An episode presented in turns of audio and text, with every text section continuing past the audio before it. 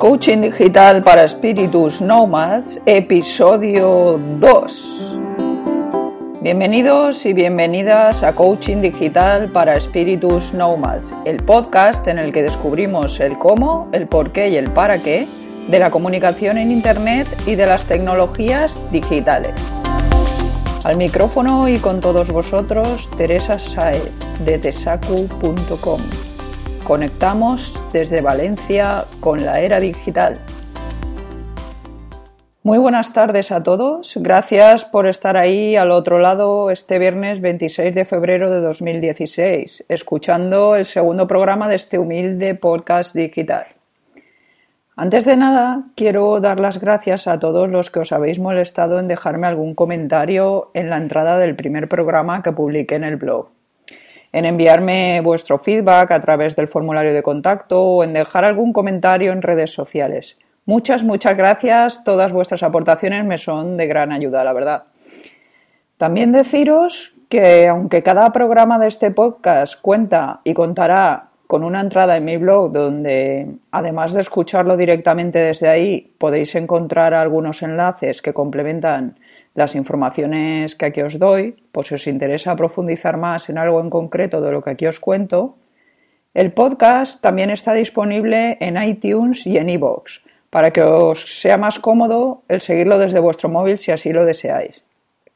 Eh, si tenéis un teléfono con sistema operativo Android, como es mi caso, podéis utilizar una aplicación gratuita que se llama Podcast and Radio Addict y que os permite fácilmente el tener centralizados todos los podcasts que queréis seguir y poder escuchar desde cualquier parte.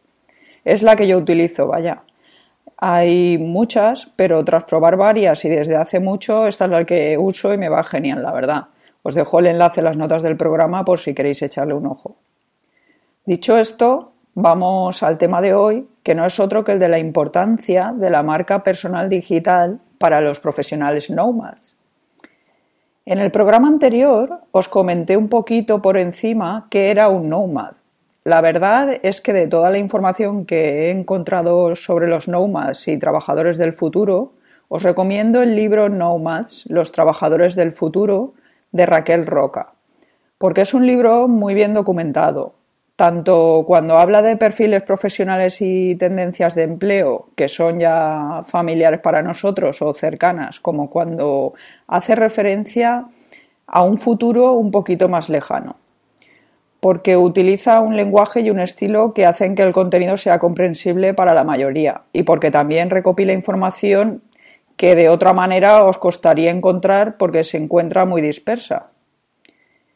Es un libro que de verdad considero de lectura indispensable, tanto para estudiantes universitarios como para profesionales y empresarios. Y antes de que alguien pueda pensarlo, no, no me llevo ninguna comisión por recomendar este libro y hasta el miércoles pasado tampoco conocía a la autora personalmente. Únicamente había intercambiado con ella algún tuit y algún mensaje vía LinkedIn sobre el tema del libro, y precisamente decidí aprovechar que venía a Valencia a presentarlo para desvirtualizarla. Por cierto, la charla que dio fue genial y las preguntas del público tampoco tenían desperdicio. Allí habíamos nomads de todas las edades. Eh, bueno, al grano. Aunque en las notas del anterior programa os dejé algunos enlaces por si queríais profundizar sobre el tema, Vamos a hacer un repaso rápido de las características o habilidades que un nomad debe tener. Básicamente, un nomad es alguien creativo e innovador a la hora de resolver problemas, alguien capaz de adaptarse rápidamente a situaciones nuevas, que comparte conocimiento y sabe trabajar en equipo, alguien que no deja de aprender continuamente y que sabe rodearse de los mejores para hacerlo que sabe utilizar Internet y las redes sociales para crearse una buena marca personal y que de la misma manera que ofrece ayuda, también es capaz de pedirla cuando la necesita. A grandes rasgos, eso es un nómad, alguien con una mente líquida, como lo es y cada vez más la realidad en la que vivimos. Ser nómada o no no depende de la edad, ni siquiera de si eres un autónomo o freelance si bien es cierto que este es el perfil con el que mejor casa. Ser nomad es más una cuestión de mentalidad, de una mentalidad abierta, flexible, dispuesta a aprender y desaprender continuamente. Se puede ser nomad trabajando para uno mismo o para otro, o incluso dirigiendo una empresa. De hecho, un nomad puede ser alguien que dedique parte de su jornada laboral a trabajar por cuenta ajena y parte a trabajar por cuenta propia. Un trabajador nomad no se mueve únicamente por el dinero. A la hora de aceptar o no un trabajo, la retribución es importante, pero valora más la libertad y flexibilidad de horarios, el ambiente laboral o lo que le llene y motive el proyecto. De aquí que la mayoría de las veces prefiera trabajar por su cuenta y llevar a cabo colaboraciones en proyectos puntuales, antes que trabajar para alguien o comprometerse indefinidamente con un único proyecto o con una única empresa. No le asusta tanto el cambio como el verse obligado a trabajar en algo que no se corresponde con sus valores e intereses y que no le motiva lo suficiente. Ante esa realidad, un nomad no puede permitirse el lujo de no trabajar su marca personal, tanto la online como la offline. Eh, de hecho, aunque ahora nos vamos a centrar en la online, ¿vale? Para un nomad, el hecho de crearse una buena marca personal digital es primordial, porque es lo que le permitirá tanto darse a conocer profesionalmente como mostrar sus aptitudes y capacidades y permanecer constantemente en el mercado laboral. En definitiva, estar siempre visible para poder recibir ofertas o ser reclamado en cualquier momento porque además ya sabéis que es más fácil encontrar un empleo, un empleo cuando ya se tiene uno que cuando no se tiene ninguno, ¿verdad? Nos ha pasado a mí muchas veces. Seguramente eso tiene mucho que ver con que nos mostramos más activos y tenemos más relaciones sociales laborales. En la entrada que publiqué el miércoles en el blog hablaba precisamente de la relación existente entre lo que sería la identidad digital y la marca personal. Porque una cosa es todo el rastro de información que vamos dejando a partir de las acciones o de las no acciones que llevamos a cabo en Internet y otra muy distinta, qué cantidad de esa información recibe la gente que nos observa y de qué manera le llega y la recibe. Ahí tenemos mucho que decir. No voy a entrar ahora en detalles porque en la última entrada del blog ya tenéis algunas orientaciones o pistas que creo que os pueden ayudar a gestionar todo eso y si os interesa el tema, pues podéis leerla. Hoy en día, un profesional sin presencia digital es sencillamente un profesional que no existe, a no ser que lleve muchos años en el sector y tenga una muy buena red offline de contactos. Tener presencia digital ya no es cosa de unos pocos frikis. A día de hoy se ha vuelto indispensable y casi diría que inevitable, incluso a nivel personal, si hasta los abuelitos disfrutan recibiendo por WhatsApp las fotos de nietos o compartiéndolas en Facebook. Entonces, si tenemos que estar ahí sí o sí, parece lógico que nos preocupemos de gestionar la información que se ve sobre nosotros y de asegurarnos de que sea la que a nosotros nos interesa, ¿no? Mejor no dejar nuestra marca personal digital en manos del azar o de terceros, ¿verdad? Así que si no tenéis página web con blog, ya os estáis poniendo las pilas. Os digo página web con blog porque todavía hay quien cree, todavía hay gente que cree que con tener una página web con contenidos más o menos fijos, tipo tarjeta de visita, ya se ha digitalizado y nada más lejos de la realidad.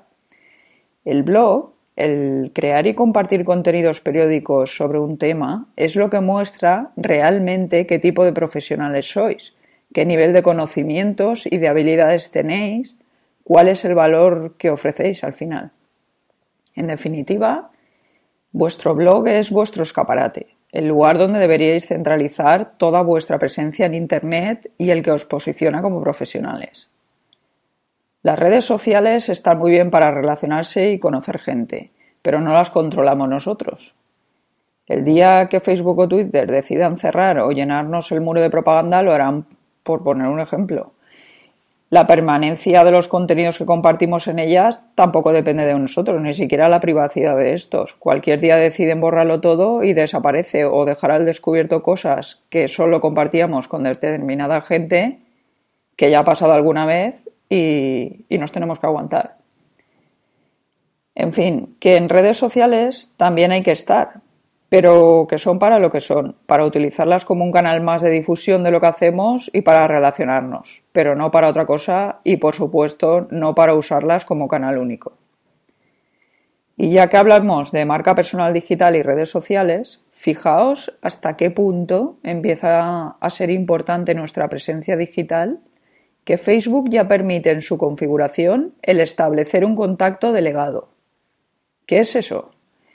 Pues ni más ni menos que alguien que se haga cargo de nuestra cuenta cuando muramos. Si vais a configuración, seguridad, contacto delegado, editar y más información, podréis ver las normas por las que se rige este tipo de participación. Y bueno, antes de cerrar el programa, no podía dejar de mencionar el World Mobile Congress de Barcelona que se ha celebrado esta semana. Para los que no lo conozcáis, se trata de un evento anual de relevancia mundial dedicado a la telefonía móvil y a las nuevas tecnologías.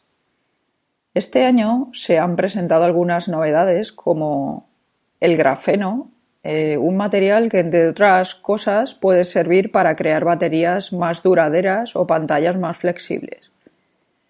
OpenSeneca, una plataforma digital creada por Telefónica y Scytl para facilitar la participación ciudadana en el sector público, sobre todo en política.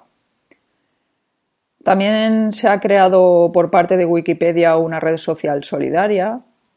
Se han podido ver coches cada vez más conectados el 5G, el Internet de las cosas y la nube se han mostrado como pilares sobre los que se asentará la industria TIC. La apuesta de Telefónica por una televisión social también ha estado presente en este certamen. El proyecto Internet.org, mediante el cual Mark Zuckerberg, que es el fundador de Facebook, pretende hacer llegar Internet a todo el mundo, algo similar a lo que pretende hacer Google y que comentábamos en el anterior episodio. Todo esto se ha presentado en el World Mobile Congress. También se han podido ver teléfonos móviles que cada vez son más inteligentes, tecnología y aplicaciones que se preocupan cada vez más por la salud y la realidad virtual parece ser que ha sido la protagonista eh, como la próxima plataforma, ¿no? como la próxima tendencia y, principalmente a través de gafas y cámaras de 360 grados. Y eso ha sido todo por hoy. Muchas gracias por haber estado ahí escuchando este segundo episodio y ya sabéis, podéis hacerme llegar cualquier pregunta, sugerencia, idea o propuesta a través de cualquiera de los formularios de contacto que encontraréis en mi página web tesacu.com. Y si me dejáis alguna valoración en iTunes o iVoox para ayudarme a darle visibilidad a este podcast, ya vamos. Os estaré inmensamente agradecida y os prometo leerlas en el próximo programa. Hasta el próximo viernes a las 15.30 hora española. Mientras tanto, no dejéis de digitalizaros